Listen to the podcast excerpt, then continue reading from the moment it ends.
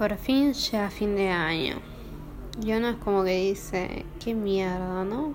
Este año fue totalmente inesperado nada de lo que uno hubiera querido hacer. Pero por el otro lado, la verdad, lo bueno es que no tuve que estar con la gente del trabajo.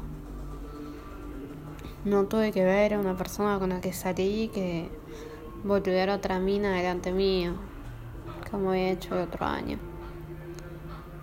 No tengo que agarrar y no tengo que tratar de caretear o estar bien frente a esas personas. Creo que eso fue lo mejor del 2020. Si me dijeran que el 2021 va a ser igual y no, prefería que no sea así, la verdad. Prefiero ya estar adelante de esa gente y que ya me chupe un huevo, que es lo que hacen o lo que dejan de hacer. Pero que las cosas te resbalen, eso tiene que pasar.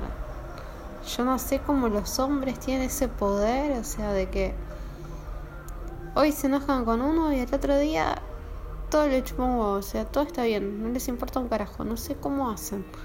La verdad, esa como soltura, ¿no? En, ah, paso la página y ya está.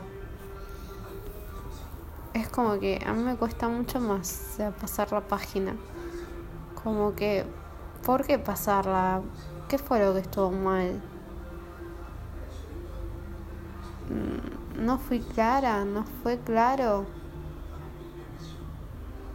¿Por qué uno rompe sus sus convicciones, ¿no? Por otra persona.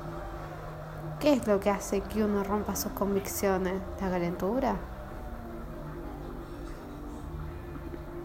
¿El compañerismo?